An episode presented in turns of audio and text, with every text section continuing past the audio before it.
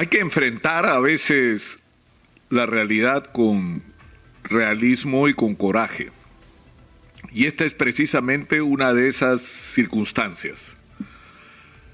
Eh, la Oficina Nacional de Procesos Electorales entregó sus resultados hace unos días y faltaban aún contabilizar aquellas actas en las que se habían realizado observaciones y que éstas habían ido en apelación a los jurados electorales y al Jurado Nacional de Elección. Pues bien, ese proceso terminó el día de ayer y al 100% de actas computadas y contabilizadas, Pedro Castillo tiene una ventaja de 44.240 votos sobre Keiko Fujimori. ¿Significa esto que ya es presidente? Todavía. Significa que en los números está arriba. ¿Qué es lo que falta? El proceso de trámite de los recursos de nulidad que se presentaron ante los jurados electorales especiales y que deben ser resueltos en última instancia por el Jurado Nacional de Elecciones. Pero ¿qué es lo que ha ocurrido? De los cerca de mil o más de mil recursos presentados, la mayor parte de ellos fueron presentados fuera de plazo, sin pagar la tasa obligatoria que la ley manda para tramitar una solicitud o un recurso de nulidad de esta naturaleza sin adjuntar pruebas y finalmente, incluso en aquellos casos donde se presentaron dentro del plazo que marca la ley, no hay ningún argumento a criterio de los jurados electorales especiales que los haga llegar a la conclusión de que el resultado de esas actas debe ser anulado porque ninguna de las causales invocadas está contemplada en el artículo 363 de la Ley Orgánica de Elecciones, que es donde está escrito cuándo sí y cuándo no se puede anular los resultados de una mesa de votación o incluso de una elección completa. Y la conclusión ha sido que ninguno de los recursos, ninguno de los recursos de nulidad ha sido admitido. Si no hubiera ocurrido la apelación al Jurado Nacional de Elecciones, este proceso hubiera terminado el día de ayer. Pero se han presentado apelaciones que tienen que ser resueltas por el Jurado Nacional de Elecciones, pero el Jurado Nacional de Elecciones solo puede resolver sobre aquellos recursos presentados dentro del plazo, porque en términos de los procesos administrativos, los que fueron entregados fuera del plazo no existen. Y en segundo lugar, no hay ninguna razón para suponer que el Jurado Nacional de Elecciones va a resolver de una manera contradictoria a lo que ya resolvieron los jurados electorales especiales en los 60 lugares donde estaban instalados. Es decir, lo más probable es que el Jurado Nacional de Elecciones resuelva lo mismo que los jurados electorales especiales. Y esto nos enfrenta a una realidad que yo entiendo y por diversas razones algunos se niegan a aceptar. Keiko Fujimori porque está preocupada por su situación legal, algunos representantes de poderosos grupos empresariales que son literalmente dueños de todo en el Perú, son dueños del dinero, de los bancos, de las AFP, de los seguros, de la industria de la alimentación, de la industria farmacéutica, de la distribución de medicamentos, que han sido financistas de campañas electorales y que están preocupados por la pérdida de una posición de privilegios en un país que debió ser regido por la economía social de mercado pero donde ellos han sido más bien, en el mejor de los casos, operadores de oligopolios y no de monopolios. E insisto en que no me estoy refiriendo a la inmensa mayoría del mundo empresarial, que no es así, que no es así, y que es parte en gran medida de ese tercer grupo de gente que está preocupado sinceramente porque lo que, por lo que podría significar un gobierno de Pedro Castillo en términos de libertades y en términos de manejo económico.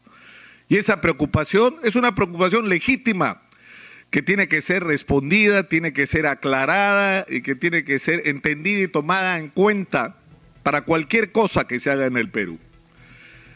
Pero se ha introducido la interrogante si, que si pese a estos resultados, ¿qué te queda cuando estos son los resultados? Que ha habido fraude. Entonces se ha instalado el concepto de fraude. Primero el fraude era el fraude en mesa, supuestamente hecho por personeros, en una complicidad que nunca se explicó cómo funcionaba con miembros de mesa. Pero lo cierto es que no se han acreditado evidencias fehacientes sobre esto.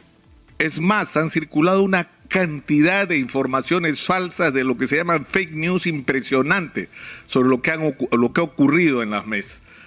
Y acá es donde es importante entonces escuchar la voz de los especialistas, de la gente que sabe estudiar las tendencias, los movimientos en los resultados electorales que te puedan marcar lo que se llaman y denominan los científicos anomalías es decir, que hay demasiado voto cero, un voto demasiado alto que no corresponde, digamos, a las tendencias e incluso se hacen comparaciones con resultados anteriores o con resultados dentro del mismo proceso. En el Perú, una de las empresas que ha trabajado durante años este tema es Ipsos, que dirige Alfredo Torres. ¿Qué dice Ipsos de Alfredo Torres? en un trabajo que según ellos, en un análisis que se ha utilizado tanto el conteo rápido que realizó OMPE el día de las elecciones, como las propias actas, el 100% de las actas emitidas por OMPE. ¿Y cuál es la conclusión? Escúchenlo bien, por favor. Alfredo Torres, Ipsos, los análisis estadísticos realizados no permiten descartar ni comprobar que haya habido algunas actas manipuladas sin embargo, no, no se encuentra evidencia de una concentración atípica de casos, ni en determinadas zonas geográficas, ni para un candidato en particular. Los resultados de la segunda vuelta no se alteran, ni se eliminan del conteo, no se alteran si se eliminan del conteo los casos atípicos para ambos candidatos. Si se eliminaran todas las actas con cero votos para uno y otro candidato, la diferencia se reduciría en 11.825, lo que significa que tampoco se alteraría el orden de los resultados. Esto lo que está diciendo es que no hay ninguna evidencia en el análisis científico de los datos de que se haya producido un fraude.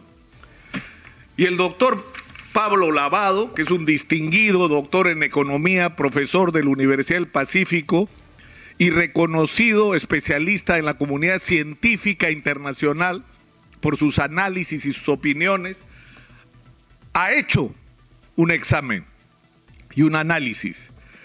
Y dice, no conozco a ninguno de los dos candidatos, ni pertenezco ni converso con los equipos técnicos de los dos partidos. Mi análisis es técnico e imparcial y a título personal.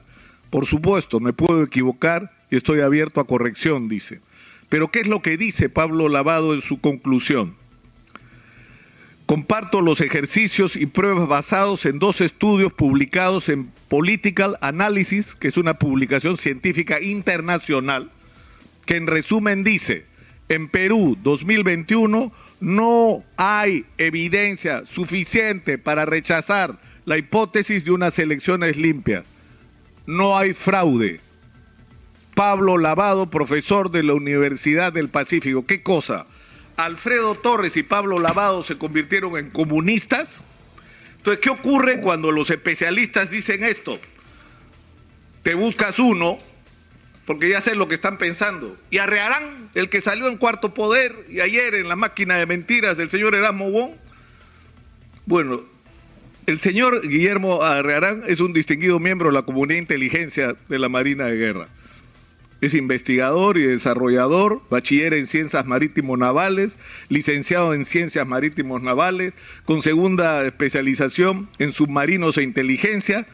Tiene, cierto, un máster en, en ingeniería de sistemas en la Universidad de Lima, pero además en estrategia marítima, estrategia y conducción superior, doctorado en Derecho, experiencia en desarrollo de criptosistemas y ciberdefensa actualmente involucrado en la investigación de sistemas, esto era el año 2019, de sistemas de dinámica de vuelo. Es un profesor de la Escuela Superior de Guerra de la Marina del Perú. El señor no es un especialista. en el análisis y producción de datos relacionados con los resultados electorales. El señor es un especialista en criptosistemas, es lo que ha hecho además, entiendo, durante cinco años, desde el 98 hasta el 2003 o más. ¿Y en qué consiste su trabajo? En descifrar códigos, en esos juegos de espías. Cuando algún agregado militar envía un mensaje al comando de su país y lo envía cifrado y la comunidad de inteligencia lo detecta, alguien tiene que descifrar qué es lo que dice ese código. Bueno, eso era su chamba. Y eso es lo que enseñaba o enseña, entiendo. Y aparece este señor presentado como si fuera especialista en lo que no es para hablar de un tema en el que él no tiene calificación ni reconocimiento internacional, internacional pero dice eso que la gente, un sector de la gente quiere escuchar. Si ha habido fraude, pero no presenta una vez más ninguna evidencia científica. Por Dios, dejemos de crearle a la gente falsas expectativas sobre la realidad que tenemos que afrontar. Hay que ser responsables en el manejo de la información y una vez más, una vez más, se está escribiendo la historia del Perú se está escribiendo la historia del Perú en este momento. Y el papel que cada uno esté cumpliendo en este difícil momento de la vida nacional va a quedar registrado. Va a quedar registrado. Y cada uno se hará responsable de sus actos y de sus dichos.